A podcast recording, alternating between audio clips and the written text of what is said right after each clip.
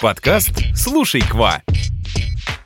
Всем bonjour, bonjour! Это новый выпуск нашего подкаста. В этом подкасте мы не будем пересказывать грамматические правила, учить диалоги, потому что... Потому что здесь мы будем bavarder, болтать о тонкостях французского языка, культуре Франции и о том, как изучать иностранный язык системно и без выгорания. Меня зовут Кристина, я преподаватель французского языка. А меня зовут Лера, я тоже преподаю французский, а еще мы вместе основали онлайн-школу Эколь Кваква. Сегодня мы поговорим о стереотипном образе француза и о том, откуда он возник. Лер, давай представим, что ты никогда не была во Франции и вообще мало чего знаешь о ее культуре. Какой у тебя складывается образ француза? Это сразу же будет француз в берете, обязательно в тельняшке, с красным платком. Почему-то у меня не француз, а лягушонок. Лягушонок, стоящий в, этом, в этой одежде. В общем, красный платок на шее, и обязательно у него в руке будет багет. Так, а, а что насчет лука? Есть ли у тебя такой стереотип, что это будет француз на велосипеде с луком? С луком? Ну ладно, про это мы еще сегодня поговорим. Это то, что мне было нужно, вот такой прям типичный образ, э, очень-очень стереотипный. А, наверное, стоит начать с того, что, естественно, это не Это не так, потому что я за все поездки, я вообще, в принципе, французов не встречала, которые были бы так одеты, и, ну, тельняшки, ну, как бы особо нет. Они не носят их, они так не выглядят. И береты тоже. Ну да, да. Ну, то есть есть, конечно же, люди, которые это носят, но это не для того, чтобы показать, ха, смотрите, я француз. Ну да, но это стереотип из серии, что там медведь с балалайкой танцует на Красной площади. Это точно, да. А еще они гуляют у нас по улицам и водку пьют. Да. Так а откуда этот стереотип, он, в принципе, взялся? Про Ну, э, стоит сказать, что это, естественно, собирательный образ, который действительно ни- никогда не встречается в реальной жизни. Но если разобрать этот образ на детали, конечно, можно проследить разные периоды французской истории и понять, ну, почему этот образ укоренился вот э, в сознании иностранцев. Давайте начнем с тельняшки. Она называется une marinière, и первоначально так называлась блузка с матросским воротником, ну то есть такой отложенный Мгм, широкий воротник. поняла. Ее первоначально носили рыбаки либо купцы под одеждой, что позволяло им не замерзнуть, потому что они были очень теплые. И они, ну, были близко к телу и надевались под какую-то основную одежду. А вот знакомая нам полосатая мариньер, она появилась из рабочей формы французских моряков. Кстати, эта форма становится официальной в 1858 году, и она была внесена даже в специальный документ ВМФ. И есть особые правила, сколько полосок должно быть на каждой мариньер. Я сейчас вспоминаю Мадагаскар, когда лев считал о, полоски у зебры.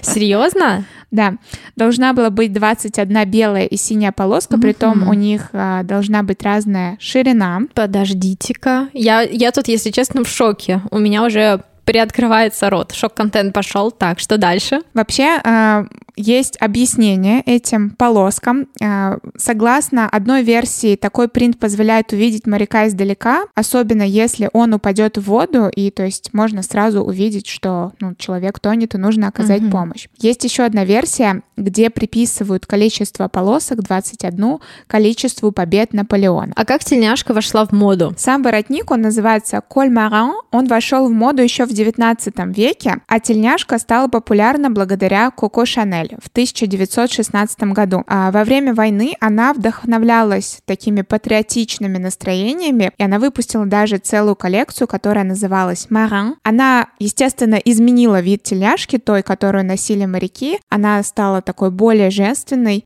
После этого в 60-х годах тельняшка часто появляется в фильмах. Ее носят Брижит Бардо и Одри Хепберн. После Шанель Моду на тельняшки подхватили также и другие модельеры. Например, в 60-х коллекцию с тельняшками представил Ив Сен-Лоран, 80-х Жан-Поль Готье. Сейчас при упоминании Готье сразу же возникают ассоциации с полоской.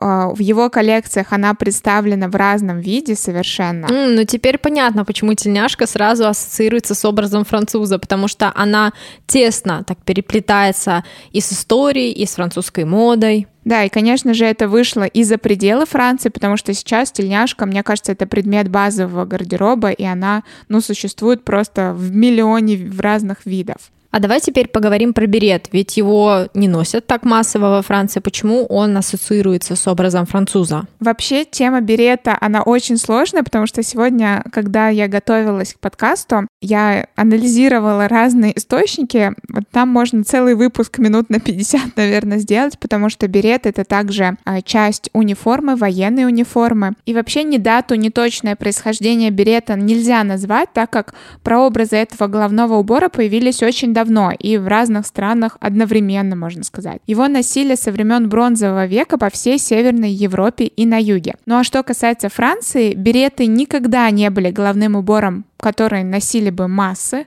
Как ты и сказала, во Франции сейчас не встретишь поголовно всех в беретах. Но опять же, проводим аналогию, как и у нас э, есть определенные головные уборы, кокошник, платок, но опять же, по улице мы в них не ходим. В основном э, его носили художники, солдаты, работники физического труда, что защищало их э, от жары, либо наоборот от ветра и холода, и кинозвезды. А стереотип скорее пошел от англичан, у которых укоренился образ французов в берете и с луком. Подожди, лук, который репчатый или который, с которого Нет, стреляют? репчатый. Серьезно? Подожди, можешь объяснить, что за лук и почему? Да, а, в Англию часто приезжали торговцы из Франции, а точнее из Британии, которые торговали луком.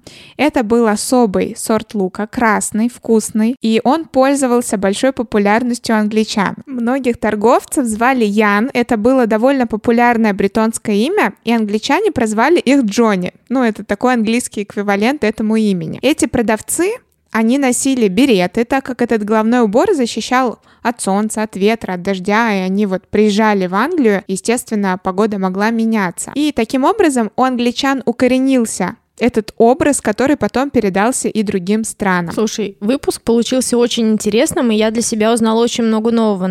Наверное, в следующий раз нужно подготовить отдельный, да, про береты. Да, возможно. В целом, я думаю, мы сделаем еще выпуски про стереотипы, потому что здесь мы разобрали только два. Это тельняшка и берет. Откуда они пошли, но на самом деле... Их гораздо больше. Да, в том числе лягушачьи лапки. Наш выпуск подошел к концу. Спасибо, что были с нами. Ставьте нам звездочки в iTunes и подписывайтесь на на нас в Яндекс Музыке. А также оставайтесь на связи на других площадках. Услышимся в следующем выпуске. Всем au revoir! École Quoi Quoi